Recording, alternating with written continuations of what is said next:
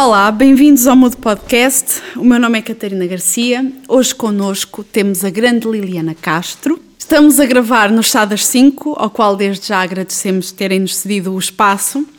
Quem não conhece, ótimas guloseimas. É terrível gravar aqui com o cheiro de coisinhas boas a entrar-nos constantemente pelo nariz. Liliana, café. Tu dizes que és uma apaixonada por café, então vou já pegar no tema de estarmos aqui num café. Quando é que te apercebeste por essa paixão de café, que já vi que é famosa? Já viste que é famosa? Sim, Porque até, é famosa? até quem nos atendeu já sabia que seria, saberias explicar exatamente como tomarmos o nosso ah, café. Sim, sem açúcar, tomar café sem açúcar. Não sei dizer ao certo quando é que apareceu ou como é que apareceu, simplesmente apareceu. Eu acho que quando andava na faculdade, os meus colegas, havia o grupinho, não é? De, de faculdade com quem eu estava mais próxima e os colegas iam tomar café no bar da faculdade. Uh, e era um café que não era bom. Mas eu passei parte, ou seja, como eu não, não fumo, passei parte fixe bebia o café. E bebia o café e fazia. um shot de café. Sim, Já e está. sempre pensei, isto tem que ser melhor, porque as pessoas gostam tanto, tem que ser melhor do que isto. Pronto, depois acho que fui cultivando um bocadinho a coisa de deixa ver o que é que é melhor. E depois descobri que há aí muitas, muitas marcas, uh, que não são as marcas tradicionais, que efetivamente têm, têm bom café. E. Uh, Pronto, e as coisas foram surgindo um bocadinho nesse contexto, ou seja, comecei a procurar especificamente os cafés, como o caso do, do Chá das 5, que têm café de especialidade, e agora acabou por ser um bocadinho um vício de quando viajo vou à procura dos cafés. Comprei livros sobre isso para tentar saber, ok, eu agora vou a Berlim ou vou a Paris, qual é que é o café que, que é mais fixe e onde tem, e onde tem café de especialidade, e vou um bocadinho atrás disso. Portanto, foi, foi um bocado por aí. Já tens o teu grão, o teu país de origem, aquela torragem, é assim que se diz? Torragem. Eu penso que é. É torra. Torra. É torra? torra?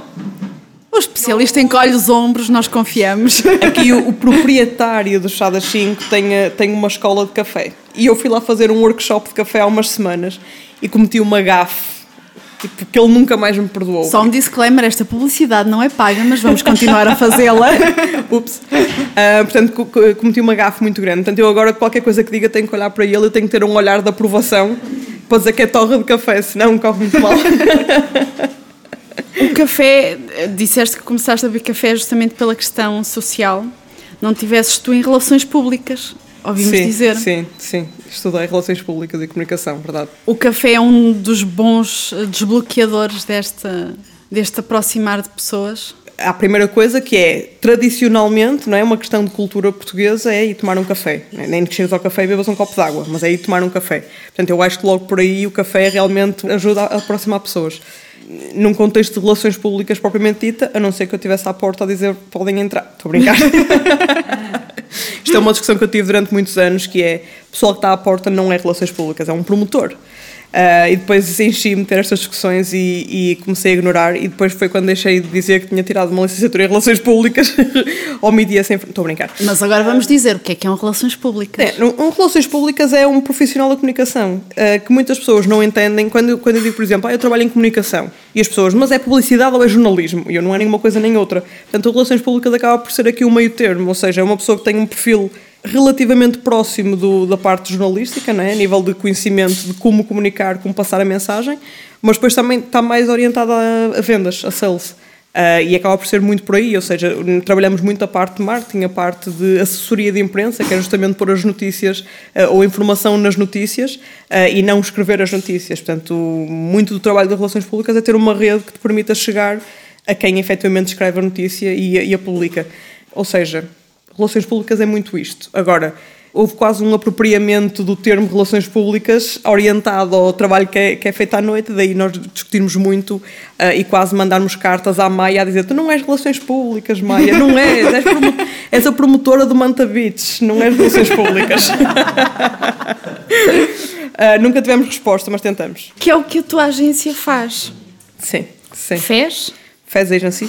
Hoje em dia Fez Agency surgiu de Feeling Empty Spaces, Portanto, nós fomos encurtando, porque sempre que as pessoas tentavam dizer o nome, feeling empty, e a coisa não, não correu bem. Então nós começamos a encurtar, a encurtar, íamos fazendo um ajuste, e hoje em dia é Phase Agency, que às vezes soa muito mal quando digo, ah, Phase Agency, Fezes? Não estou a perceber.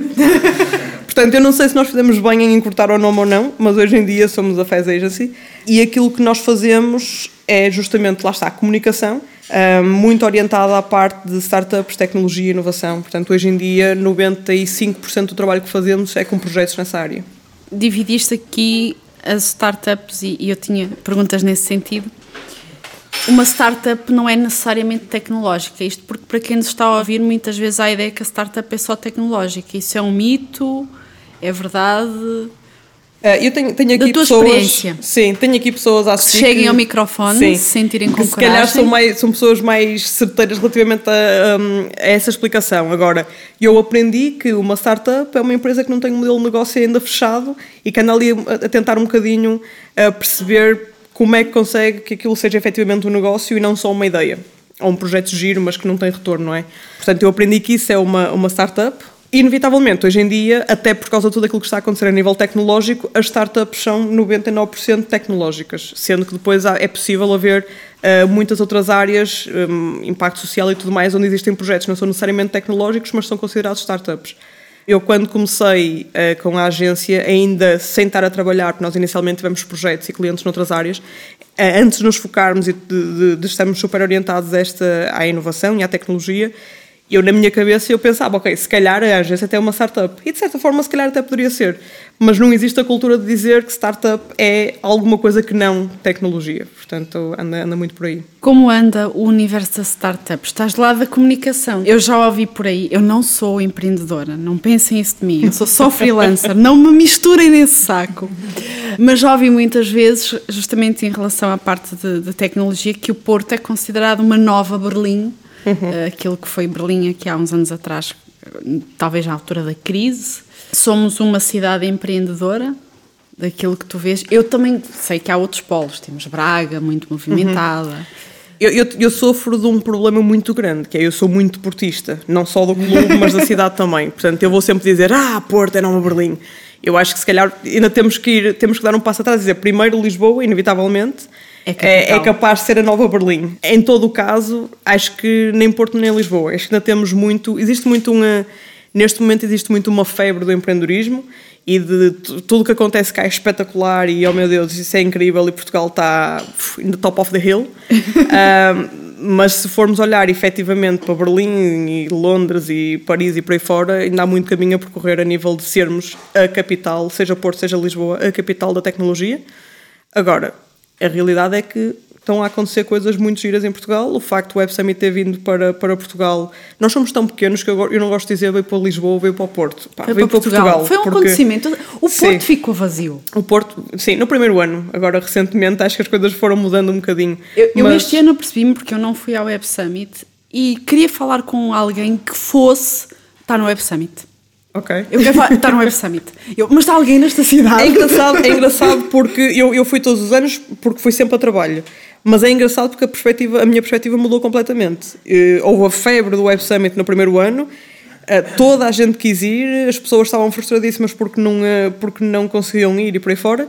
E este ano, imensa gente que não foi ao Web Summit e que disse, por opção, não vou ao Web Summit ou, ou de outra forma vou ao Web Summit só para ver as novidades, mas não vou gastar dinheiro para estar no Web Summit, a nível de uh, ter um stand por aí fora. Portanto, eu acho que as coisas mudaram um bocadinho. Agora, inevitavelmente, o, a vinda do Web Summit para cá é foi um contributo incrível para, para o país, não só a nível de, de impacto daquilo que está a acontecer cá, eh, a nível de inovação, empreendedorismo, startups, por aí fora, mas também da atração de pessoas e chamar a atenção das pessoas para, para Portugal para Porto, para Lisboa, porque nós sabemos também que há uma série de, de pessoas que vêm mais cedo, ficam até, até depois do evento terminar, portanto, uh, tá, tá, eu acho que é muito importante a nível da atração de pessoas para cá, uh, para, para gerar também aí uh, entrada e saída de dinheiro, né, para o fluxo aumentar. Eu vou-te cravar agora, respondes se quiseres ou não, uh, que é uma pequena consultoria. Este podcast é, é 97,3% gratuito. Falámos das percentagens da última vez que, que, que, estivemos juntas. E vivemos muito daquilo que comunicamos para fora. Quando, quando vais às startups, quais são assim os erros mais comuns que podes dar assim de borla aqui neste podcast a nível de comunicação? Podes não responder esta pergunta, estás à vontade para mandar as favas. pelas startups? Sim, do ponto de vista de comunicação. Eu tenho aqui uma app espetacular que me diz a quantidade de açúcar que eu tenho no café. Eu estou a tentar comunicar a minha app. Olha, o que, o que acontece a maior parte das vezes é em qualquer empresa, a não ser que seja uma empresa com uma estrutura já enorme e, e, que o setup já está todo feito e que já tem uma consciência diferente das coisas, mas em qualquer empresa pequena a começar, olhando neste caso para as startups, o primeiro problema é a comunicação, que devia ser das primeiras coisas a ser pensada, como é que vamos chegar ao cliente e vender isto, não é? É uma questão de comunicar isto, é a última coisa. Portanto, são capazes de pensar tudo, ao pormenor, qual é a cor da parede, o que é que eu vou fazer, qual é, qual é que vai ser a cor do logo e por aí fora, mas ok, como é que eu vou vender isto, como é que eu vou comunicar e passa tudo ao lado. Portanto, só nos chamam ou só se lembram, não estou a dizer que isto acontece em todos, mas é um problema recorrente.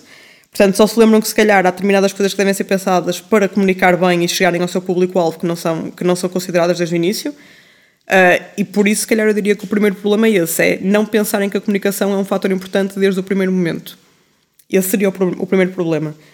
E depois o segundo problema acho que acaba por ser um, um bocado uma consequência disso, é a incoerência das coisas. É a forma como se comunica é completamente diferente em diferentes sítios, uh, não é pensada, não é estruturada. Sou capaz de ter um logotipo que tenha 10 versões diferentes e não usa a mesma em todo o lado e então é uma salgalhada e ninguém sabe que aquilo é a mesma coisa. Portanto, às vezes há coisas completamente loucas, às vezes há coisas, coisas que tentam ser muito organizadas, mas também têm falhas. Mas eu acho que se calhar as coisas que eu destaco mais rapidamente são essas: é não olharem para isto como uma prioridade e depois o tentarem fazer, um bocadinho no jeito de desenrascar, mas não terem um bocado a atenção do, ao óbvio, mais que qualquer outra coisa. Um, portanto, diria que é um bocadinho por aí. Não me estou a lembrar assim de nenhuma coisa que seja mais wow, grave. mas, bom, mas se eu me lembrar, eu daqui a pouco volto atrás e repito. Eu vou voltar um bocadinho atrás. Quando falaste da, da Web Summit e que o fato dela ter vindo para Portugal fez com que os holofotes se virassem também um bocadinho para cá. Vou aproveitar isso como gancho para falar do teu outro projeto. Tu és uma pessoa de muitos projetos. É, é muito difícil escolher só um para, para falar. Ainda bem, ainda bem. Uh, que é o, o, Soft Landing Porto. Uhum. Como é que quem olhou agora para cá vai aterrar no Porto? Quando é que sentiste que isto era uma dificuldade? De onde é que surgiu este teu outro projeto? Olha, hum, eh, gosto de fazer demasiadas coisas, é de facto um problema. e foram demasiadas outras coisas que levaram ao soft landing. Assim, se calhar voltando atrás e contando aqui um bocadinho também do, do meu percurso.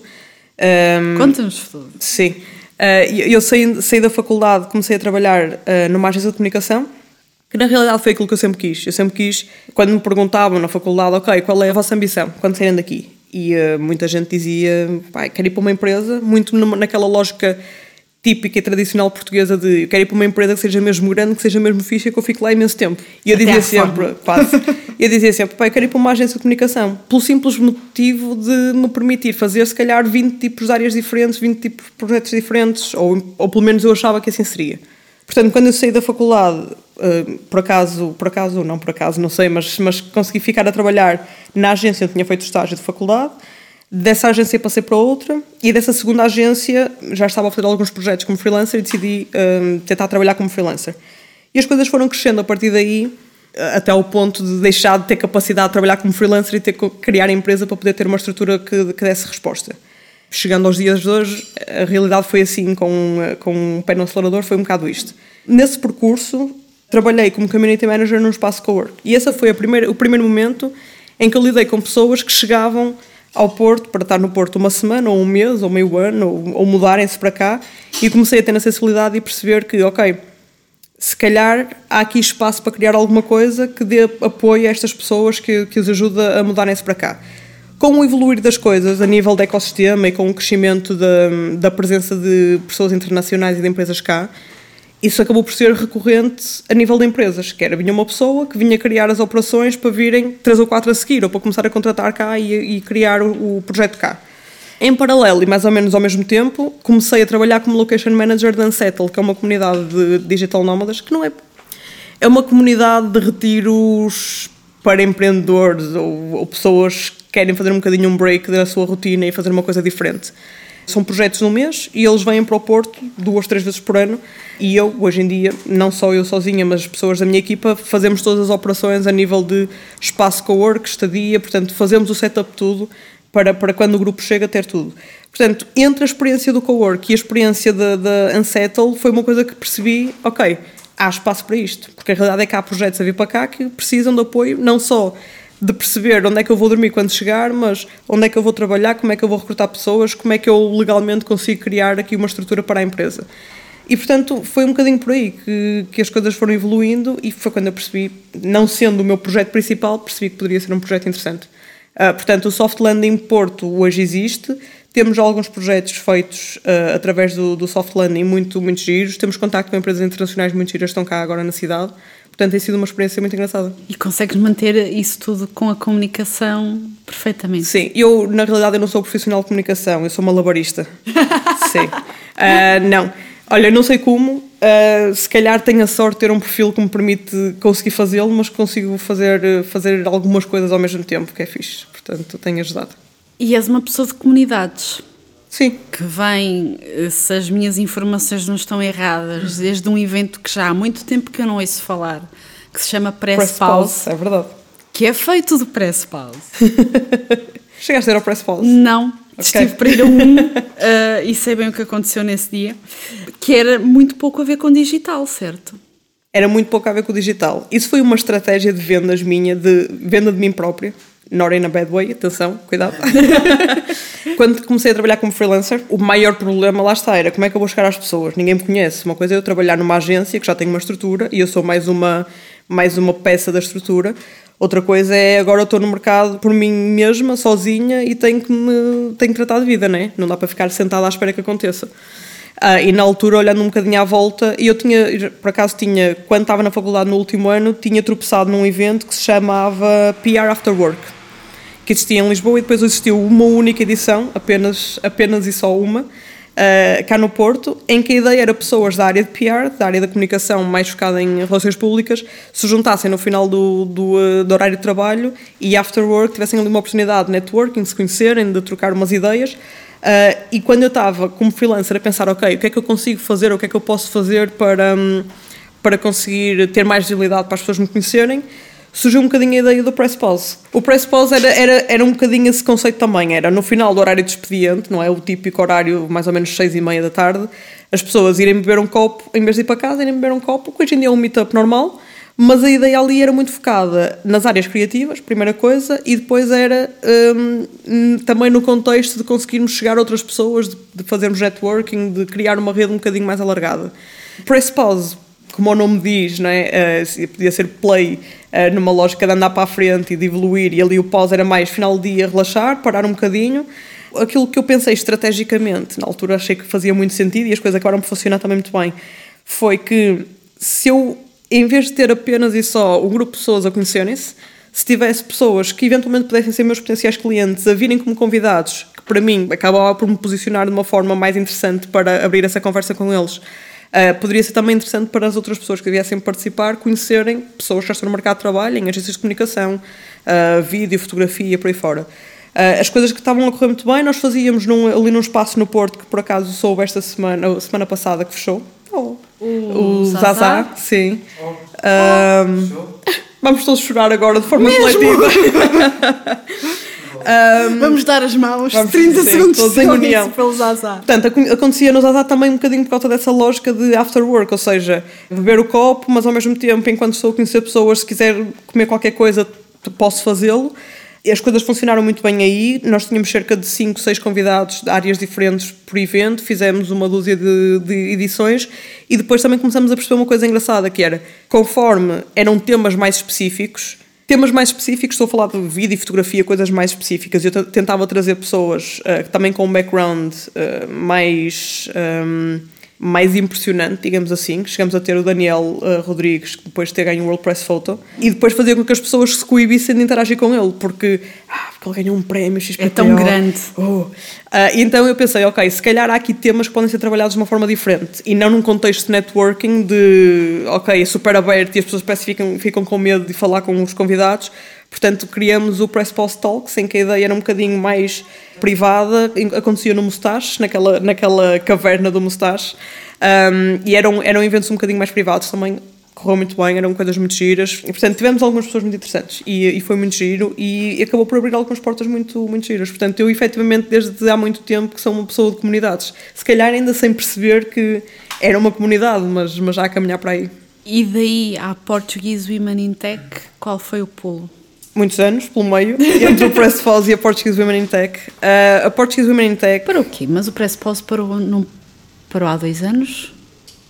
Não, já para trás disso. Foi mais? Sim. Por acaso, há pouco tempo fui olhar para, o, para a página do Facebook do Press Pause e a última publicação terá sido para aí há dois anos, mas eu já não fazia os eventos há, há algum tempo, desde que deixamos de atualizar as redes. Ok, mas Portanto, tinha é ideia que, que não, não ia tão, tão atrás. Sim. Não estamos a falar de 20 anos, mas certo. estamos a falar... Basta ser dois anos e meio, é mais que dois anos. Pronto. não, não, não, três, três, quatro. Três, quatro. Então, passaram os anos... Passados uns anos a comunidade Portuguese Women in Tech, eu tenho quase um script, que eu tenho dito isto tantas vezes que tenho que ir ponto a ponto para garantir que consigo tocar nos, nos pontos que realmente são importantes para Então faz play. Vou tentar. A comunidade Portuguese Women in Tech, como é que surgiu? Para além do facto de ser, óbvio, que é de eu ser mulher, não é? Uh, surgiu do facto de nós estamos a trabalhar dentro do ecossistema tech, não é? Portanto, apesar de nós não sermos pessoas de tecnologia, eu e a minha equipa, estamos a trabalhar ativamente dentro do ecossistema. Portanto, lidamos com empresas, com, com, startups, com empresas mais tradicionais, com incubadoras, com entidades maiores que têm departamentos dedicados à inovação e a projetos em tecnologia. E uma coisa que acaba por ser recorrente é existem poucas mulheres e as poucas que existem não têm visibilidade. Portanto, independentemente de tudo, de tudo o resto, isto é o cerne da questão. Portanto, é perceber, enquanto mulher, que existe esse, esse, esse gap e achar que faria sentido criar alguma coisa para o, um, para o colmatar, ou tentar de alguma forma. Entretanto, em 2015, 2016 aconteceu o primeiro Web Summit, em 2015, quando foi anunciado que o evento vinha para cá, isso acabou por ser, se calhar, um bocadinho o clique que era preciso para ativamente tentar fazer alguma coisa. E a lógica foi um bocadinho essa, foi... Eh, há muita gente que vai estar a olhar para Portugal dentro desta, desta área, vão tentar perceber o que é que está a acontecer, Uh, e a realidade é que se forem rapidamente ao Google fazer uma pesquisa, poucas serão as, as informações que vão encontrar relativamente ao ecossistema tecnológico em Portugal que refiram mulheres, que apresentem mulheres, que apresentem uh, casos de, de, mulheres neste, nesta área. E tudo começou a partir daí, portanto, havia a ideia para trás, havia o porquê, continuava a ser exatamente o mesmo, mas a presença do Web Summit cá acabou por uh, potenciar que as coisas fossem feitas mais rapidamente ou a tentar cumprir um, um timing que falhou, portanto não consegui uh, fazer isto a tempo, é importante partilhar, não é?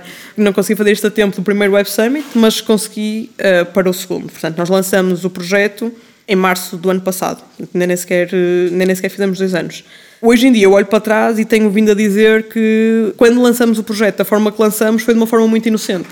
Porquê? Aquilo que nós fizemos foi, ok, se alguém for procurar e tropeçar nesta informação online, é importante para nós mostrar que existem mulheres e quem é que elas são e o que é que elas estão a fazer. Portanto, se nós criarmos uma plataforma onde tem os perfis das mulheres, elas contam um bocadinho da sua história, podem vir a ser até inspiração para outras, para outras mulheres, o nosso trabalho está feito, espetacular, limpamos as mãos e vamos embora. No momento em que nós fizemos isso, olhamos à nossa volta, olhamos para o que tínhamos acabado de fazer e pensamos isto é muito giro, mas isto é só o princípio, não é? É o the tip of the iceberg. Estamos a começar uma coisa que tem tanto mais para fazer e que devíamos, que devíamos trabalhar que agora é que o trabalho vai começar a sério. Basicamente, desde esse ponto, o que é que, o que, é que aconteceu? Nós lançamos a plataforma, falou-se sobre isso, os meios de comunicação também pegaram muito bem no projeto, que foi interessante para nós uh, ter, esse, ter esse espaço para contar a história e explicar o porquê de estar a lançar a, o projeto mas percebemos que não era suficiente. Portanto, o passo seguinte e o mais simples e o mais óbvio é, sendo nós pessoas de comunidades, vamos tentar juntar estas pessoas, vamos comunicar isto junto de empresas, de entidades, para que essas próprias empresas e entidades possam convidar as suas, as suas colaboradoras mulheres a estarem dentro da, da comunidade e por aí fora. E as coisas foram evoluindo e eu olho para trás e parece que foi tudo num ápice, mas na, na realidade agora olhando para trás não foi assim tão rápido quanto isso. Portanto, foi tomando o seu tempo, havia mulheres que se candidatavam, havia mulheres que nós abordávamos para, para que se juntassem à comunidade e as coisas foram caminhando. Conforme as coisas foram caminhando, nós fomos percebendo que havia a necessidade de fazer mais mil e uma coisas. Uh, e hoje Por em exemplo? dia Estou aqui a enrolar, não é? Estás a sentir? Estou a sentir que estás a sentir. Um, por exemplo, primeira coisa, existem muito poucas mulheres na tecnologia. Uh, porque é que existem muito poucas mulheres na tecnologia? Uma das coisas que identificamos é se não existem modelos, role models, para mostrar que é possível, como é que uma miúda hoje em dia que tem a mãe em casa a dizer devia ser médica e o pai a dizer devia ser professora, como é que vai acabar em engenharia? Dificilmente vai. Portanto, uma das primeiras coisas foi, ok, vamos tentar ir falar com as pessoas mais novas, com as meninas e mesmo com os meninos mais, mais novos e mostrar-lhes que é possível. que é possível lançar uma, uma, uma nave espacial para a Lua, que é possível trabalhar numa empresa XPT ou de gaming nos Estados Unidos, que é possível trabalhar nessa área. Um, e nesse contexto, ano passado, em parceria com a Câmara Municipal do Porto, desenvolvemos o Portuguese Women in Tech Booklet, que está no nosso website, um, e que basicamente tem histórias de mulheres portuguesas que fizeram coisas muito giras, que são fundadoras ou cofundadoras, ou uh, marketeers, ou jornalistas, ou data scientists, seja lá o que for, dentro do ecossistema tech. Uh, e todas essas histórias estão, estão no, no, livro que depois foi distribuído nas escolas no Porto. O projeto correu muito bem, feedback super positivo e este ano fomos desafiados pela EDP a fazer a mesma coisa. Portanto, acabamos, por acaso, lançamos há um mês uma nova edição do booklet que no próximo ano vai ser distribuído nas escolas a nível nacional uh, com o apoio da EDP. Portanto, isso foi uma das iniciativas. Este ano, em abril, março-abril, lançamos a Speakers List, Uh, também porque, olhando à volta, é muito comum ir a uma conferência e em 10 convidados, 9 são homens e depois há uma mulher perdida lá no meio. Eu hoje vi uma, vi uma notícia, acho que era do público, que me deixou muito chateada, que é uh, conheçam, do público ou do Expresso, conheçam os líderes do futuro. É uma coisa assim de género. E depois eu olho para uma foto de grupo em que tem 30 homens e duas mulheres. Isso é grave, muito grave. Uh, portanto, as conferências era, era, é praticamente a mesma coisa, que é tem dezenas de convidados e tem meia dúzia de mulheres lá no meio.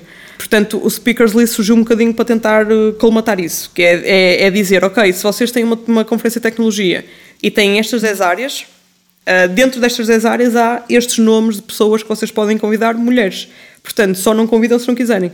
Só não há espaço para ter mulheres a falar dos temas uh, nas conferências se as pessoas não quiserem procurar uma mulher para falar do tema na conferência, porque senão elas existem. Portanto, isso foi mais uma das coisas que lançamos. Temos tido feedback super positivo, temos tido abordagens de conferências a dizer: olha, vimos na lista estas e estas e estas pessoas e gostávamos de convidá-las, puderem colocar-nos em contacto. Uh, e tem, tem corrido muito bem, tem sido muito giro também fazer esse, esse trabalho. Mais recentemente organizamos os primeiros prémios, entrega de prémios para mulheres em tecnologia. Pá, foi espetacular, foi muito, muito fixe. Conseguimos, nós andamos a comunicar o projeto cerca de durante dois, três meses, dois meses e meio e conseguimos uma, uma envolvência muito grande por parte das empresas em Portugal e por parte da comunidade no geral. E no final conseguimos uh, cerca de 800 nomeações de, de diferentes, uh, de diferentes perfis de mulheres uh, para nove categorias de prémios. Um, e depois, na segunda fase, portanto, aquilo que nós fizemos foi um, nomeações, depois, selecionando-se o, o, top 5 de cada categoria, passamos às votações e contamos com mais de 6.500 votos. Portanto, a nível de número, conseguimos ter um impacto muito, muito interessante. A envolvência foi espetacular, feedback foi super positivo, foi um evento aqui na Alfândega do Porto porque lá está a minha costela do Porto a puxar as coisas, as coisas para o norte. Foi isso, pá, muito, muito giro. Um ambiente mesmo muito giro, pessoas emocionadas. Eu senti-me nos Oscars portugueses, foi espetacular. tipo, uh, mas, mas lá está, este foi pensado num contexto de se nós conseguimos com os prémios visibilidade para as mulheres, envolvência de, das empresas, as empresas reconhecerem quer as suas colaboradoras, quer conhecerem outras pessoas que estão no ecossistema e que não há conhecimento para já aconteceu uma coisa muito gira e eu, eu tenho que me autocorrigir quando digo, ah, nós descobrimos. Nós não descobrimos porque não somos descobridores, né? Eles já, já, elas já existiam. Mas tornaram-se do meu conhecimento, neste caso, 200 nomes de mulheres que já estavam envolvidas no ecossistema e que eu não fazia ideia. Porque elas proativamente não estavam envolvidas na nossa comunidade, mas estavam aí a fazer outras coisas, a fazer muitos projetos interessantes. Portanto, a realidade é que esses nomes existem. Nós temos é que ativar aqui algumas parcerias e, e, e, algumas iniciativas que façam com que, com que as pessoas apareçam e continuar a dar um bocadinho de visibilidade de palco. Uh, 2019, muitos projetos, muitas coisas que, que queremos fazer. Estamos agora a, a ultimar os, os, detalhes de algumas iniciativas que queremos lançar, portanto está, está encaminhado e acho que temos aí coisas muito giras para, para acontecer no futuro. Vou-te fazer uma pergunta sobre a Portuguese Women in Tech. Uhum. A primeira vez que eu ouvi falar, e já foi há algum tempo, a primeira reação que tive foi mais uma reunião do tampão, porque vamos juntar as mulheres para discutir feminismo. Uh, é um feedback comum. Agora já não, porque já viram que não é isso que nós fazemos. Uma como, coisa... é que, como é que vocês combatem? É, sim, sim, sim, sim, sim. A, a, aquilo que eu pensei no início, se calhar é aquilo que, que muita gente pensou e talvez. Eu, por exemplo, estive a ver a, a lista do speaker list e eu penso, mas faltam aqui. Eu tenho um conjunto de nomes para estar Espetacular, bring it on. faltam, aqui, faltam aqui umas quantas pessoas que, que estão aptas a falar e que fazem muito bem o seu trabalho. Mas talvez a reação que eu tive no, no, no início pode ser a reação de muita uhum, gente que nos está sim. a ouvir. Uh, portanto, como é que vocês combateram Sim. e. Nós tivemos algumas situações dessas. Há uma pessoa que hoje em dia é uma, uma amiga muito querida. Uh, que eu não conhecia, mas que já, já anda neste mundo, ainda não, não, eu não sabia o que era tecnologia e essa pessoa já cá andava que lembro perfeitamente, a primeira vez que eu, que que eu tive com ela pessoalmente, já lhe tinha enviado um, eh, um convite direto por e-mail e tudo mais, sem resposta, e a primeira vez que tive, tive com ela pessoalmente disse então, mas afinal, e ela, olha, vou ser sincera contigo, quando eu recebi o convite pensei, oh não, mais uma reunião do tampão. Não foi o que ela disse, mas, mas andou perto disso. Mas depois eu comecei a ver, ui, mas está aqui A e B e C. E são pessoas que ela reconhecia. Como pessoas sérias. Exato. E pensou, ok, pronto, então não deve ser. Eu devo estar a ver a coisa do, do lado errado, portanto, afinal, vamos é falar com a Liliana e entender qual é o foco. E isso é uma coisa que é importante para mim, que é, nós no início, se calhar até podemos ter começado como é só mais uma comunidade, e aí se calhar podia haver aquela questão do ai meu Deus, não, coitadas de nós, não, não, não, porque não querem saber, porque depois temos sempre aqueles dois lados, né? que é as mulheres que não querem saber e que está tudo bem e que uh, tudo o que acontece não é culpa delas, ou então as coitadinhas que. Certo. Pronto, portanto, há aqui às vezes nós temos também é que fazer um bocadinho o equilíbrio em muitos eventos que organizamos, em algumas situações, que é para não cair nem num lado nem no outro. Porque a única coisa, e isto foi uma coisa que eu disse na semana passada, é a única coisa que eu quero dizer e que quero representar com a comunidade, eu e quem está comigo no, no projeto, é tudo aquilo que os homens fazem, as mulheres também podem fazer. Ponto. Portanto, não há motivo nenhum para não haver mais mulheres em tecnologia. Se há necessidade de existir uma comunidade como a nossa a fazer o trabalho que nós estamos a fazer, é porque as coisas não estão bem. Quem me dera que esta comunidade não tivesse que existir. É sinal que nós olhávamos à nossa volta e que estava tudo ok. E que efetivamente estava tudo equilibrado. E é um bocado isso, ou seja, nós não fazemos nenhum trabalho proativo para dizer não, não, isto não é reunião de tampão, mas também as iniciativas que fazemos, a forma como comunicamos e nos posicionamos acaba por demonstrar isso e acho que as pessoas vão vendo a seu tempo, uh, que é esse o posicionamento e que não é só um de dizer ou coitadinhas de nós ou seja lá o que for. Porque os homens um... também podem ir às vossas meetups. Ah, sim, sim, e devem, e devem. Não dizemos isso muitas vezes, aliás, quando foi os Portuguese Women in Tech Awards, a nível de participação, tínhamos um equilíbrio incrível. Uh, nós tivemos cerca de 170 participantes e eu vou dizer estes números de cabeça de quem está a olhar para a sala mas nós tínhamos 100 mulheres e 70 homens, que é espetacular considerando o evento que era. E isso é muito importante para nós, mas isso implicou que nós fôssemos fazer convites diretos, toda a gente que nós conhecíamos, homens que podiam estar envolvidos nesta, nesta iniciativa, e dizer Portuguese Women in Tech, ok, mas é um evento para toda a gente. Tu falaste uma coisa que nós, enquanto podcast, e há algumas pessoas que estão aqui que já, já ouviram esta, esta conversa, também sentimos não será uma questão também de disponibilidade, porque nós, quando fazemos convites, às vezes, a, a senhoras, vemos muito mais resistência do que quando fazemos convite à, à, área masculina. De que forma podemos aqui trabalhar esta questão de disponibilidade? Não sei o que, eu, eu pessoalmente não sei o que se passa no, uhum. nesse sentido, porque às vezes sinto essa resistência de vamos convidar alguém para falar connosco e nós convidamos quem achamos que seja interessante para uma boa conversa não estamos propriamente a olhar hum, o feminino e o masculino, uhum. mas às vezes apercebemos disso, que temos muito mais dificuldade em trazer alguém feminino do que alguém masculino Sim. e ficamos sem entender caramba, o que é que se passa? É uma questão de disponibilidade, é uma questão de mentalidade, o que é que está aqui a acontecer? Já, vocês já se uh, apanharam com, com esse tipo de pensamento? Uh, recorrentemente, não, não, também não sei dizer uh, o porquê, mas recorrentemente. O que eu acho que acontece, e isto vem no decorrer de uma série de conversas que tenho vindo a ter recentemente por causa dos projetos que queremos fazer no futuro, mas uma coisa que temos falado muito é se eu, eu vir uma oferta de emprego que acho super interessante e que gostava mesmo de, de eventualmente ter esse emprego.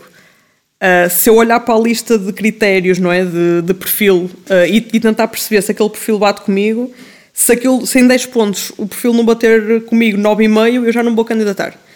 Enquanto que um homem, se bater só 3 pontos, ah, já deve ser suficiente, vamos lá. Portanto, primeira coisa, acho que é uma questão de mentalidade, de cultura, de as mulheres são muito mais inseguras e por uh, automaticamente, por defeito, um, assumem que não têm nada para contar ou nada para partilhar ou que não são boas o suficiente. E, portanto, isso faz com que exista logo drasticamente um número muito mais mais baixo de mulheres a participarem ativamente nestas iniciativas.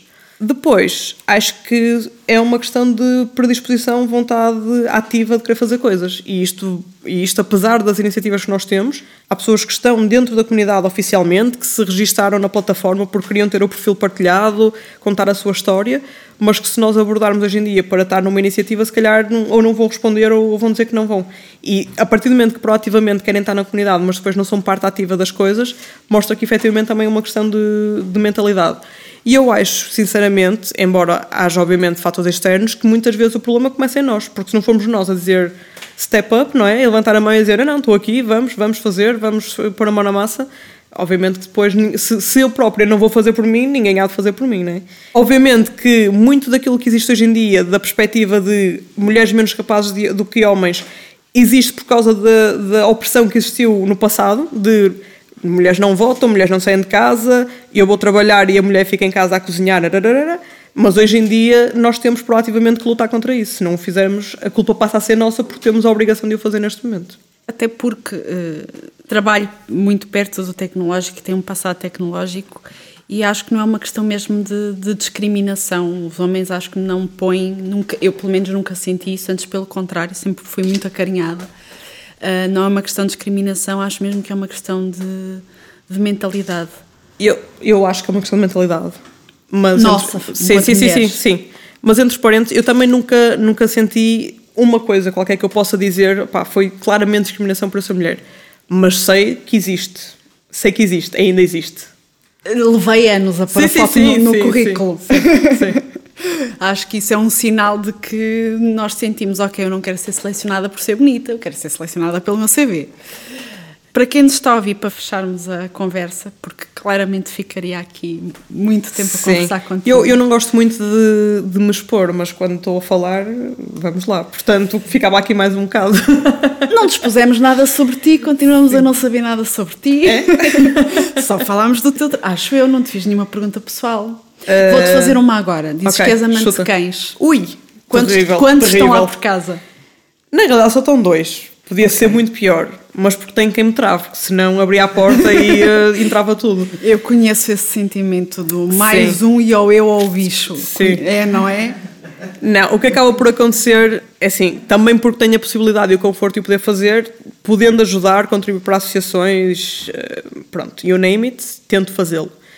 Infelizmente não tenho vida para abrir a porta e ter 10 cães, ou seja lá o que for. Portanto, tenho que regrar um Até bocadinho. Até com 10 eu respiro fundo. tenho que regrar um bocadinho porque é, é, passo mais tempo fora do que dentro e isso também acho que não faz sentido ter um, um animal de estimação em casa que depois eu não estou lá efetivamente para, para cuidar dele mas quando eu digo gostava de salvar todos os cães do mundo é verdade.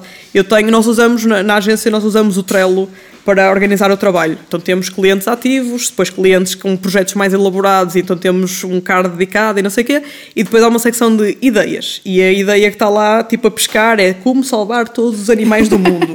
Portanto, isto é, é, é muito presente. Eu tento não verbalizar muito, porque senão não falava de mais nada. Mas confesso que no outro dia fui comprar um pijama e acabei a não comprar o pijama e a comprar meias com cães desenhados. Portanto, isto revela que há um nunca? problema. Quem nunca? Revela que há um problema. Agora falamos da Liliana. É verdade, agora, é verdade. Agora, agora, agora falamos da Liliana. Liliana, muito obrigada por esta conversa. Obrigada, muito obrigada. A quem nos está a ouvir, acho que também ficou muito mais esclarecido. É o último podcast do ano, 2018. Voltamos em 2019, fresquinhos para quem nos está a ouvir, porque pode nos ouvir, espero que em 2020, ou está-nos a ouvir em 2020. Olá, 2025! uh, e quero saber só se há perguntas antes de finalizarmos, mesmo finalizando.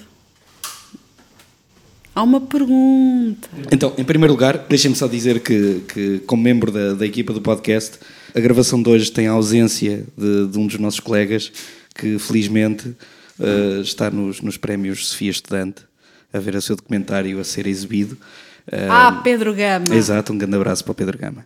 Isto, primeiro, apontamento que não tem nada a ver com, com, com, a nossa conversa, mas eu quero que fique registado e quero que as pessoas ouçam que o nosso colega Pedro Gama é espetacular. Beijinho, Pedro Gama. Pensei que não havia perguntas para mim. Posso? Não, mas vai, mas vai haver. Mas vai haver, mas vai haver. Uh, outro, outro apontamento também ainda sobre o podcast. Um, num dos nossos pilotos, o, o, primeiro piloto que fizemos com a Diana Santos, ela própria disse o mesmo que, que a Catarina uh, disse há bocado. Portanto, ela sempre trabalhou em ambiente tecnológico e sempre se sentiu muito acarinhada. Uh, portanto, ok, era só para, para deixar este apontamento. E agora sim, vêm as perguntas. Ok, Portuguese Women. Sim. Portuguese Women. Você, é, por que não gajas da tecnologia portuguesas? Por que não em português?